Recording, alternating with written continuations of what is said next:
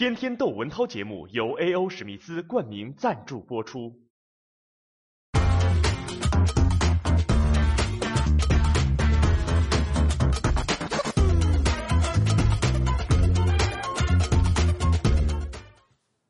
这两天股市上大妈的表情最丰富。上海啊，这个证券厅里，一个大妈接着一个大妈的晕倒。然后在北京东直门证券厅，呃，那天这个哗家伙直线下跌，在场这个记者赶快拍这些股民，然后就有一大妈跟一记者急了，说：“你你你，你看，就是你给拍绿的，就是你把股票拍绿的。”好，所以今天呢，我我不会讲这个股市啊，但是我想啊，讲讲古代的一个小故事，因为有些朋友反映挺爱听我讲这个成语啊。那咱们从新闻说，这个七月一号这一天呢，在重庆一个职业技术学院，一个女生宿舍的门口，你瞅瞅，一个男生啊，演出了一出这个负荆请罪。你瞧，裸着他这个背啊，蒜泥白肉，向这个女生宿舍里边，可能是他的女朋友，他得罪了，对吧？跟他的女朋友请罪，哎，旁边的人都议论说，这样的男生能要吗？哎。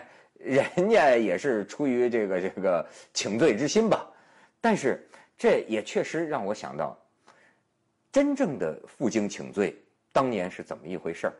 你就可以看到啊，嗯，现代或者说是后现代的一个特点，就很多事儿你看着像个玩笑了，可是他在当初那是传颂千古。这个里头啊，要讲到就是中国人把它编到了戏文里。中国人觉得这个故事是这么样的重要，为什么？我觉得这因为这个故事里讲出了一种啊，就是中国古人的荣和辱，就是什么叫面子，哎，什么叫勇敢，什么叫怂，就是说这个呃，像老子呃曾经讲过啊，咱们就说勇敢勇敢，老子多牛，老子说勇于不敢，勇于敢。则杀，勇于不敢则活。那什么是中国古人追求的敢和不敢？这个故事里全讲出来了。这就是廉颇蔺相如。咱们得先讲讲这个这个蔺相如这个人。他是个呃赵国的这个臣下啊，他帮助这个赵王啊完成了一个重要使命。什么使命啊？那个时候赵王得到了一块这个。玉和氏璧，这个玉啊，在这个当时啊，那是这个礼器或者说是权力的象征，就特别重视玉。但是和氏璧更是天下第一的宝玉啊，所以呢，赵王得到这块和氏璧啊，当时的强国最强大就是秦国，秦王，秦王呢就跟这个提出一要求，就说呀，哎，我这个出十五座城池，换你。一个和氏璧，然后这个赵王心里就琢磨了，说这秦国这么强，他多半是想要我这块玉，他肯定不会给我这个城十五座城。于是派人出使啊，最后他这个幕僚推荐了一个人，就是这个蔺相如，说这人呐有勇有谋，派他去。蔺相如啊就抱着这个璧啊出使秦国，到了秦秦王啊这个朝这个厅堂之上。然后呢，这个把和氏璧给这个秦王看，秦王呢很傲慢呐、拿着这个币给这个左右美人说：“你这这这这这这这就是这你你你你你们喜欢看，这就是和氏璧。”然后蔺相如这个时候，所以说啊，外交当然背后根本的是实力决定的，但是呢，人又是一种很讲究情境的这么一种动物，所以有的时候啊，你在这个特殊的人、特殊的手段，能够在某种情境里啊，以弱抗强，像这个蔺相如就是。他就哎跑上前去跟这个秦王讲，哎说大王，这块璧上边有这个瑕疵，就有瑕，我指给你看。所以秦王就把这个璧给还他，他一拿到手里，砰，家伙这蔺相如抱着靠在这个柱子上。这时候你就看蔺相如这帽子，噌。就升起来了，为什么？这就是一个成语，叫“怒发冲冠”，就形容这个目字目字尽裂啊！怒的头发等一下把帽子顶起来了。好家伙，秦王吓一跳，没见过这特异功能。说，然后蔺相如就说：“大王，我这个是赵国的使臣，赵王为了把这块币给你啊，赵王是多么的恭敬，赵王是斋戒了五天啊，尊重你们大国。可是你这么样的傲慢，这么样的不尊重啊，我不能把这块币给你。这个，然后就是说，如果你强要，哎，蔺相如孤身一人呢，孤身在秦国朝堂之上啊，说如果你强抢，哎，我现在就连着我的脑袋带着这块币，我全在你这柱子上给它撞碎了。这时候秦王还真的就惧了，然后想一想说，好好好好，我我我我斋戒五天，结果呢，趁他斋戒五天的功夫，这个蔺相如啊。派他的手下人抱着这块璧啊，偷偷的潜回赵国，先把璧送回赵国了。然后五天期满，蔺相如上上堂见秦王，又有词儿了，说：“这个，哎，大王，我们赵国是弱国，你们呐是强国，而且过去以前你们二十多位这个国王说话都经常不算数，所以说呢，你们呀先给了我们十五座城池。”我们这个小国怎么会不守信用呢？肯定把这个币给你。呃，但是如果说反过来的话，我们不相信你真的会给我们这十五座城池啊。所以我已经偷偷让人把这块玉啊，把这块和氏璧啊拿回去了。你只要给了我们，先给了我们城池，你派一个使者到赵国，我马上把玉给你送来。哎，如果说这个大王觉得我欺骗了你，那么你现在就把我杀了。哎，你现在就把我给煮了。我呀，这个呃，就可以办我欺君之罪。结果你说碰上这么一，这碰这么一主，秦王有什么辙呢？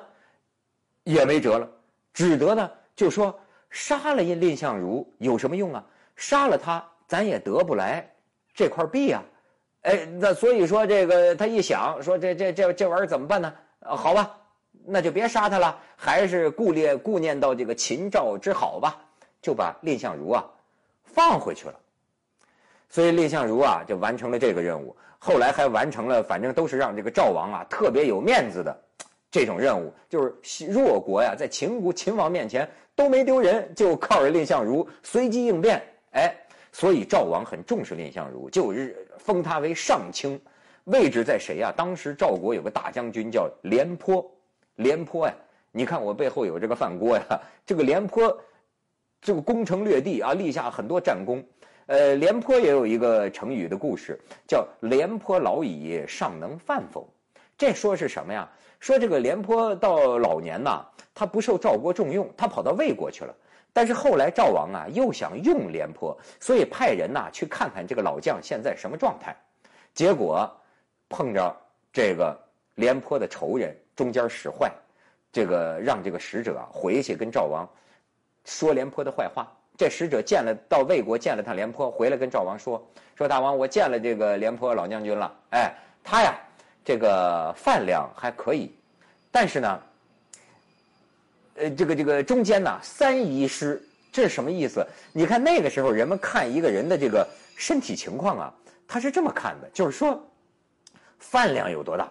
廉颇为了表现自己啊，还这个呃雄风仍在。当时就是吃了一斗米十斤肉，披着盔甲上马，哎，能吃，这就表示好，还很很很厉害。结果这使者回来跟赵王说，说他是饭量是不错，但是呢，他太能拉了，他一顿饭中间呢拉了三回。你看，就说那个时候人们的医学可能就是认为啊，这个吃的多是好事儿，但是要是拉的太勤呢，这人身体好不了。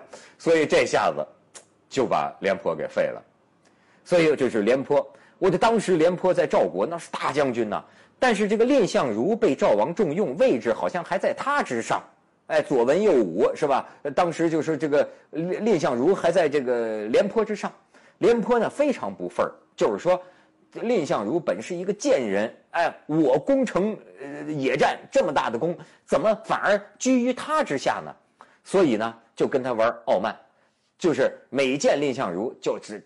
他特别蔑视的态度对待他，但是蔺相如听说了之后，你知道，他怂啊，他躲呀。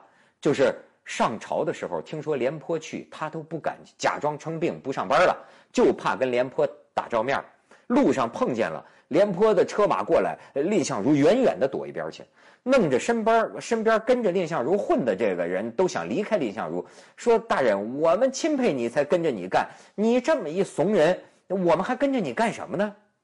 蔺相如给他们说出一番道理，说呀：“你觉得廉颇将军虽然厉害，但是他跟秦王，谁凶恶？谁更凶？”那人说：“当然是秦王更凶了。”蔺相如就说：“以秦王那么样的凶猛，我都敢在秦国的朝廷之上啊斥责他，斥责他的群臣。那么你呢？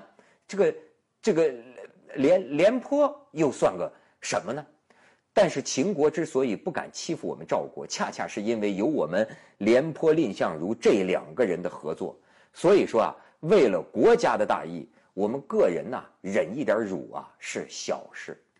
听说这个之后，这个廉颇呀，就是像刚才这个重庆这男生做的一样，袒露这个肉袒，披着荆条，负荆请罪。